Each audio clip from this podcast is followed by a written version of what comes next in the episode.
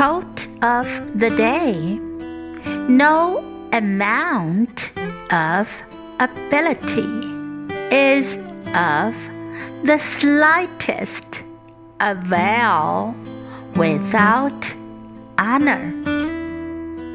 By Andrew Carnegie. No amount of ability is of the slightest avail without honor. Word of the day